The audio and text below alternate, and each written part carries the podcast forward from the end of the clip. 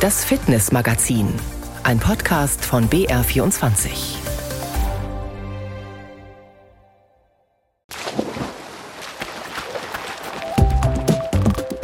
Das Fitnessmagazin wird heute zur Grenzerfahrung. Sportlich die eigene Leistung steigern, so weit, bis man an seine eigene Grenze kommt und dann versucht, sie zu überwinden. Wir nennen das sportlichen Ehrgeiz. Ultraläuferin Joyce Hübner nennt das Alltag. Sie läuft gerade auf der deutschen Grenze mit einem Marathon pro Tag. Die Landschaft ist unfassbar schön und das macht das halt alles wieder weg. Und dann laufen sich so 42 Kilometer auch ganz easy ist jetzt ein bisschen übertrieben, aber es geht halt schnell rum die Zeit, weil man so viel erlebt und so viel sieht. Und ich habe ja auch ganz viele Mitläufer teilweise mit dabei. Und die erzählen mir Geschichten aus der Umgebung, aus ihrem Leben und schwuppdiwupp sind dann mal sechs, sieben Stunden rum und ich bin im Ziel. Das Ziel von Ex-Skirennläuferin Viktoria Rebensburg ist es, Kinder wieder an ihre sportliche Grenze zu bringen. Während Corona war das schwierig. Stattdessen hat sich vielerorts der Schweinehund ausgebreitet. Kampfansage vom Profi.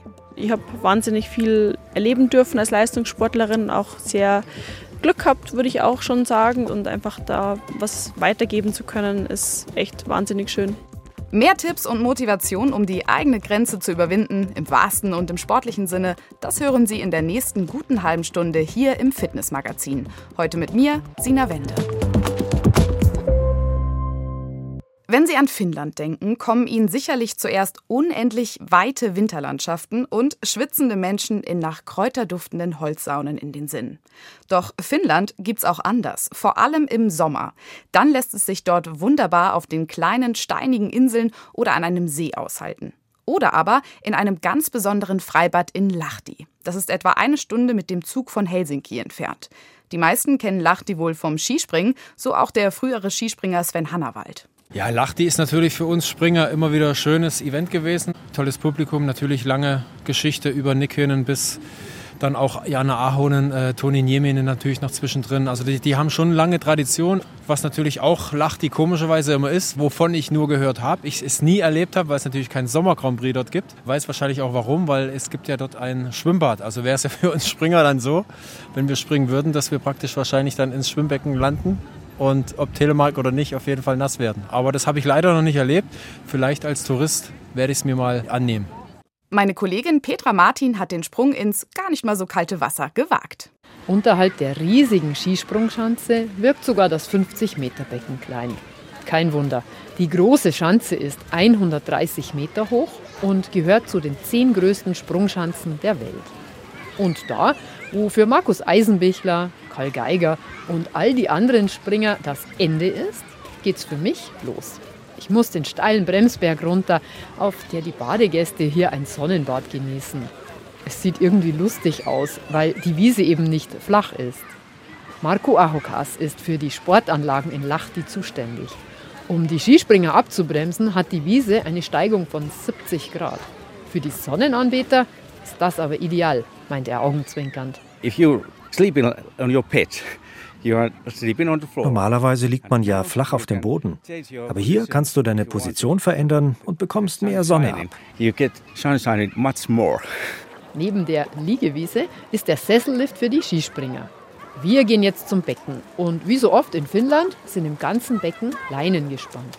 Es sind richtig professionelle Wellenbrecherleinen mit Farbmarkierungen und an beiden Enden gibt es Fähnchen für Rückenschwimmer. Aquajogger sind hier. Daneben schwimmen ältere Leute. Dann haben wir eine Bahn für schnelle Schwimmer, die hier trainieren. Und dann noch einen Bereich für Kinder und Eltern. Durch die großzügige Aufteilung der Bahnen kann man auch an sonnigen Sommertagen richtig gut schwimmen, ohne sich in die Quere zu kommen. Atte ist Rettungsschwimmer und hat hier im Freibad unter der Skischanze auch schwimmen gelernt. Das Bad ist für ihn Heimat und trotzdem was Besonderes. Es ist einmalig auf der Welt. Und es ist schön, was anderes als nur den Himmel zu sehen. Man sieht die Schanze. Es ist lustig, wenn du Rücken schwimmst und gleichzeitig trainieren die Skispringer. Es ist cool, zwei so unterschiedliche Sportarten in derselben Umgebung zu sehen. in such a same environment. Majestätisch, fast bedrohlich, ragt die große Schanze über dem Becken in die Höhe. Die erste Schanze wurde hier 1923 errichtet. Insgesamt sind es jetzt drei Schanzen. Das Schwimmbecken gibt es auch schon seit gut 50 Jahren. Die Anlage ist auf einem eiszeitlichen Höhenzug errichtet und wenn man genau hinschaut, kann man unter dem Auslaufbereich den Bergrücken sehen. Das Schwimmbecken ist am niedrigsten Bereich der Schanze. Nach dem Landen fahren die Springer ja noch weiter bergab und dann wieder steil bergauf, um abzubremsen. Ich kann es jetzt gar nicht erwarten, auch endlich hier zu schwimmen. So, und ab ins Wasser. Ich schwimme los. Erstmal Brust, weil ich die Aussicht genießen möchte. Das Wasser ist mit 27 Grad angenehm warm, denn die Hälfte des Beckens liegt schon mittags im Schatten des Berges. Beim Kraulen sehe ich nur den Beckenboden, deshalb möchte ich jetzt Rücken schwimmen. Ich blicke in den blauen finnischen Himmel, sehe den Bremsberg mit den Sonnenanbetern und auf dem Rückweg erhebt sich über mir die Schanze. Sie ist gigantisch.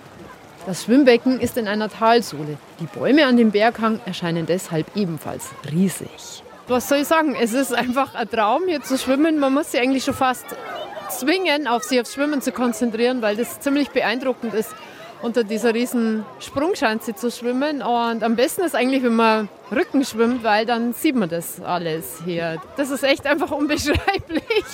Und ich bin nicht die Einzige, die hier gern schwimmt. Auch die finnischen Stammgäste genießen ihr Becken. Hier kann man draußen schwimmen, die Sonne und die Gesellschaft genießen. Wir sind aus Lahti. Für uns ist es normal, dass da die Schanze ist. Im Winter schauen wir Skispringen und dann landen die Springer hier. Es ist einfach witzig, wenn du beim Schwimmen die Skispringer siehst. It's quite fun when you are swimming and you see, oh, someone is jumping next to you. It's quite fun. Die Skispringer habe ich beim Schwimmen leider nicht gesehen und so bin ich ein klein bisschen enttäuscht, als ich mich auf den Rückweg mache. Doch gerade als ich den steilen Grashügel nach oben gehe, höre ich ein seltsames Zischen. Und gerade wo ich mit dem Schwimmer fertig bin, zack, springt da drüben ein Skispringer. Ich im Bikini, der mit Helm und Anzug und Ski. Super lustig. Das Freibad in Lachti gibt es seit 50 Jahren und es ist bisher das einzige unter einer Skischanze. Die Frage ist, warum es in Garmisch-Partenkirchen, Innsbruck und den vielen anderen Orten kein solches Bad gibt. Platz wäre ja. Für viele Menschen, inklusive mir, ist es ein Traum, mal einen Marathon zu laufen. 42,196 Kilometer. Für Joyce Hübner ist es ein Traum, 120 Marathons zu laufen und das in 140 Tagen. Warum? Weil sie laufend Deutschland umrunden will. Joyce ist 34 Jahre alt, hat unbezahlten Urlaub genommen, um sich ihren Traum zu erfüllen.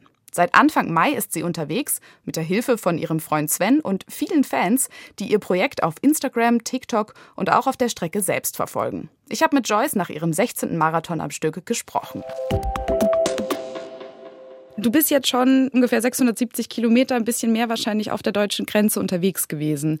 Wie ist deine Bilanz bisher? Gut, also tatsächlich habe ich äh, der, den ersten großen Anstieg geschafft, sage ich mal.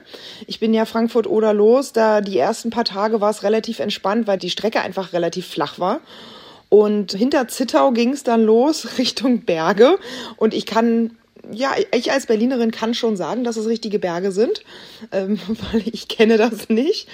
Und da habe ich teilweise 1600 Höhenmeter pro Tag gehabt auf der Strecke und das war schon deutlich anstrengender als äh, ja sonst normalerweise. Aber die Landschaft ist unfassbar schön und das macht das halt alles wieder weg.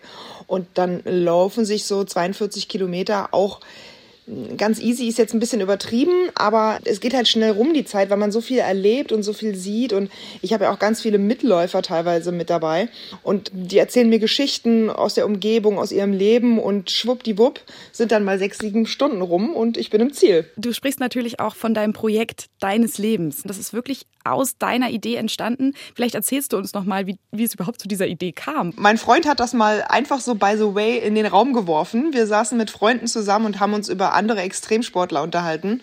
Und dann hat er das so in einem Nebensatz erwähnt und meinte halt, ja, du kannst ja mal um Deutschland rumlaufen, hat ja noch keiner gemacht. Und dann hat's halt bei mir angefangen, im Kopf, ja, zu brodeln quasi. Da habe ich überlegt, wie, das hat noch keiner gemacht und das kann doch gar nicht sein und wie lang ist denn überhaupt die Grenze? Und dann habe ich mich irgendwie angefangen, mit diesem Thema zu beschäftigen. Mein Freund hat dann relativ schnell gemerkt, er hat da irgendwas losgetreten, was er vielleicht auch so nicht geplant hat.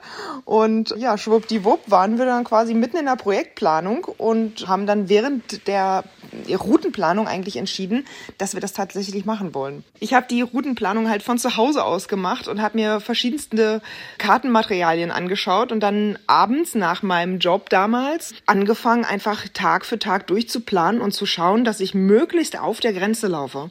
Ganz oft ist es so, dass es Grenzwege gibt. Das ist natürlich total praktisch und super schön. Aber da, wo es keine Wege gibt, dann versuche ich halt den nächstmöglichen Weg daneben zu nehmen, wenn es nicht gerade eine Bundesstraße oder eine Autobahn ist. Das versuche ich natürlich auch zu vermeiden. Wie bereitet man sich sportlich auf so ein großes Event vor, auf so eine große Belastung? Ja, das war gar nicht so einfach, weil ich kann ja schlecht jetzt in der Vorbereitung jeden Tag einen Marathon laufen, um zu gucken, ob das funktioniert ich habe einfach meine Wochenkilometer extrem nach oben geschraubt und habe halt sehr auf die Ausdauersportarten gesetzt. Habe Krafttraining gemacht, vermehrt und bin ins Fitnessstudio gegangen und bin auf diesen Stairmaster, ich weiß gar nicht, wie es heißt, dieses Ding, wo man diese Treppenstufen hochsteigt. Weil in Berlin gibt's halt keine Höhenmeter, also da gibt's keine Berge, die ich trainieren kann. Und das ist eigentlich so mein größtes Manko gewesen, wo ich mir denke, da werde ich auf jeden Fall leiden, wenn ich hier die Berge hochlaufen muss. Aber sag mal, dein Lauf, Lebenslauf. Wie ja. bist du zum Laufen gekommen? Warst du immer schon ein Marathoni? Nee, gar nicht. Also Laufen fand ich ganz, ganz früher auch total doof. Also ich habe schon immer irgendwie was Sportliches gemacht in meinem Leben. Ich war ganz lange im Tanzen, dann habe ich es mal mit Leichtathletik versucht. Das war aber irgendwie nicht so spannend. Dann war ich im Boxen und dann hatte ich so eine Fitnessstudio-Phase, wo ich dann auch ein bisschen übertrieben habe. Und es ist dann irgendwie alles so ein bisschen eingeschlafen und dann war es halt das Einfachste, laufen zu gehen, weil da muss man sich nicht vorbereiten großartig. Man kann die Sachen, hat man meistens eh zu Hause, ein paar Laufschuhe muss man sich organisieren und dann kann man ja, egal wo man ist, einfach laufen gehen. Und da ich halt leider immer ein Ziel brauche, um irgendwas zu tun und um auch wirklich dran zu bleiben, habe ich mich halt für einen Halbmarathon in Berlin angemeldet, 2016, und daraufhin habe ich dann halt trainiert. Und beim Training hatte ich schon sehr viel Spaß einfach beim Laufen.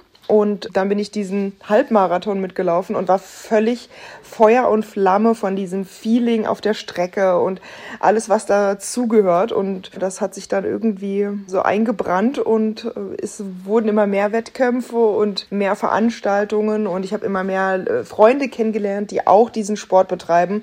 Und ähm, ja, jetzt ist Laufen aus meinem Leben überhaupt gar nicht mehr wegzudenken. Du hast auch dieses Ziel gerade erwähnt. Du brauchst immer ein Ziel. Ist es diesmal bei diesem Projekt wirklich nur das Ziel, einmal um Deutschland rumzukommen oder schwingt da noch was anderes mit bei dir? Das ist natürlich das Ziel, was mich auch jeden Tag motiviert, wieder an den Start zu gehen. Also ich will, wenn ich gesagt habe, ich laufe einmal um Deutschland rum, dann will ich das natürlich auch auf jeden Fall schaffen. Der zweite Aspekt ist, ich möchte gerne einfach Leute animieren, mitzukommen, ja, die Komfortzone zu verlassen und einfach mal laufen zu gehen. Vor allen Dingen auch das eigene Land ein bisschen besser kennenzulernen. Man muss ja nicht großartig irgendwo hinreisen. Es gibt so viele Gegenden und schöne Ecken in Deutschland und ich habe jetzt erst einen Bruchteil davon gesehen und bin schon total Feuer und Flamme. Und ich habe ja Gott sei Dank bis jetzt auch schon ein paar Mitläufer gehabt und die meisten kommen ja aus den Gegenden, wo sie dann halt mitgelaufen sind und die sagen selbst, hier bin ich noch nie lang gelaufen.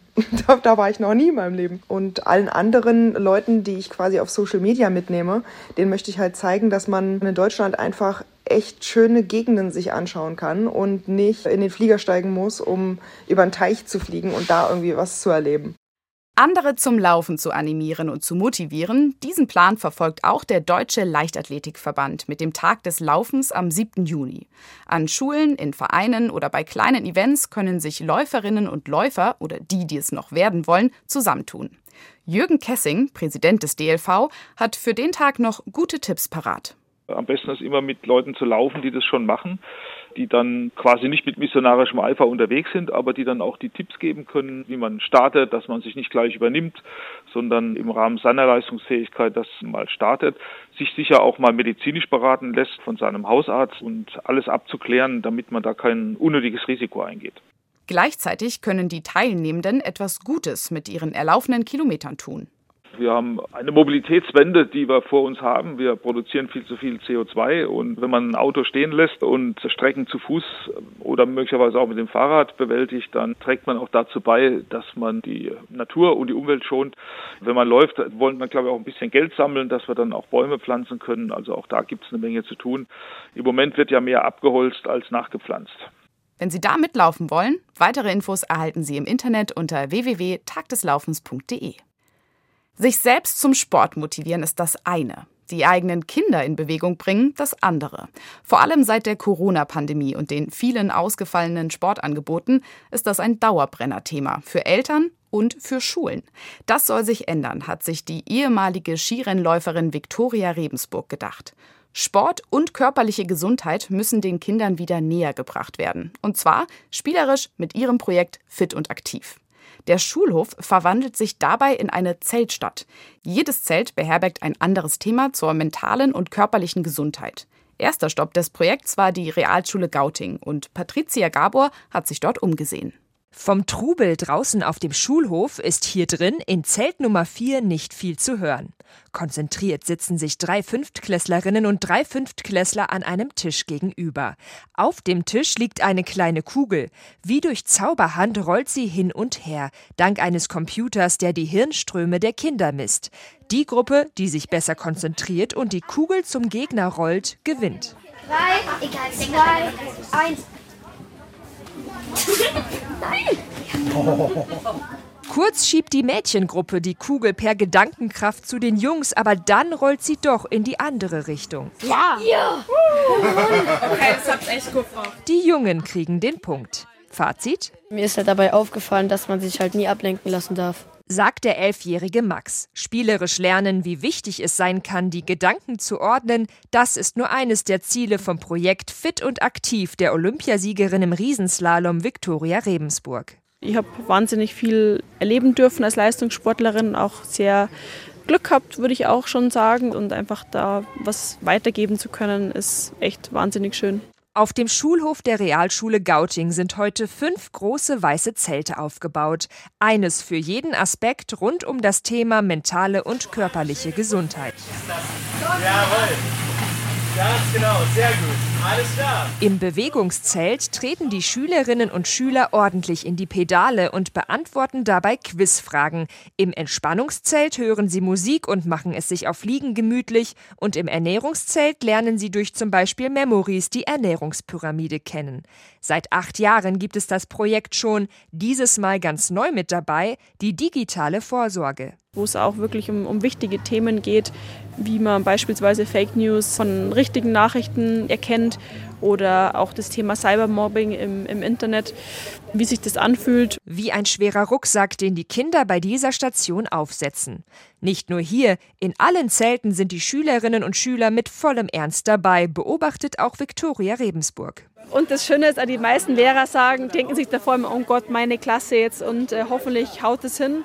Aber die Lehrer sind dann oft selber auch so ein bisschen überrascht und sagen, meine Klasse, die war wirklich, hat super mitgemacht. Und was war heute für die Fünftklässler am spannendsten? Mir hat eigentlich die Gedanken- und die Entspannungsstation am besten gefallen. Die Selbstwirksamkeit, weil es einfach hat Spaß gemacht, sich so auf eine Sache zu konzentrieren und alles andere einfach im Hintergrund verschwinden lassen. Die Bewegung war auch sehr cool. Man hat auch neue Übungen kennengelernt. Die Entspannung, weil man da einfach mal die Energie fließen lassen konnte.